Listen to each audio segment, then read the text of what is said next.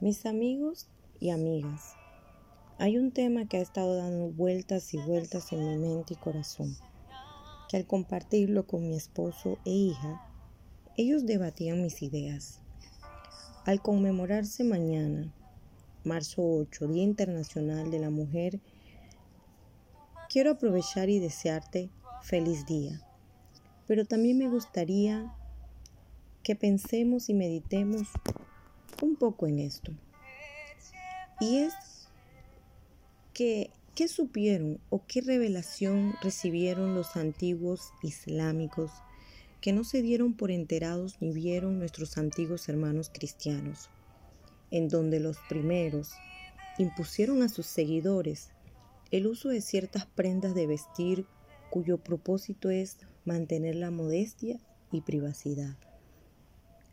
Como si alguien les hubiese informado que las mujeres en el futuro, es decir, hoy, cada vez querríamos exhibir más y mostrar más, olvidando lo que la palabra enseña acerca de nuestro cuerpo, que es morada del Espíritu Santo. Mis amadas hermanas, mis amados hermanos, estoy convencida y sé que aquello hecho por imposición tendrá poco significado y valor.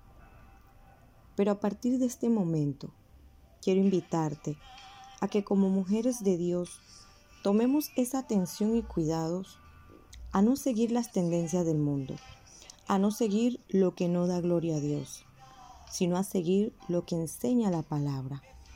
En Primera de Pedro capítulo 3 verso 4 nos indica en la nueva traducción viviente, vístanse con la belleza interior, la que no se desvanece, la belleza de un espíritu tierno y sereno, que es tan precioso a los ojos de Dios.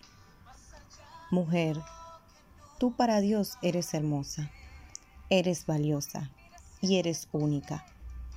Que el mundo no te haga creer lo contrario. Y tú, varón de Dios, convive con ella con sabiduría. Antes de pensar siquiera hablarle mal, Recuerda que es un mandato el no ser ásperos con ella. Les bendigo mis amados y ruego al Padre, Hijo y al Espíritu Santo que nos capaciten para ser sabios en nuestro andar, a abrazar todo el consejo de la palabra del Señor y a rendir nuestra voluntad a Él. En el nombre de Jesús. Amén.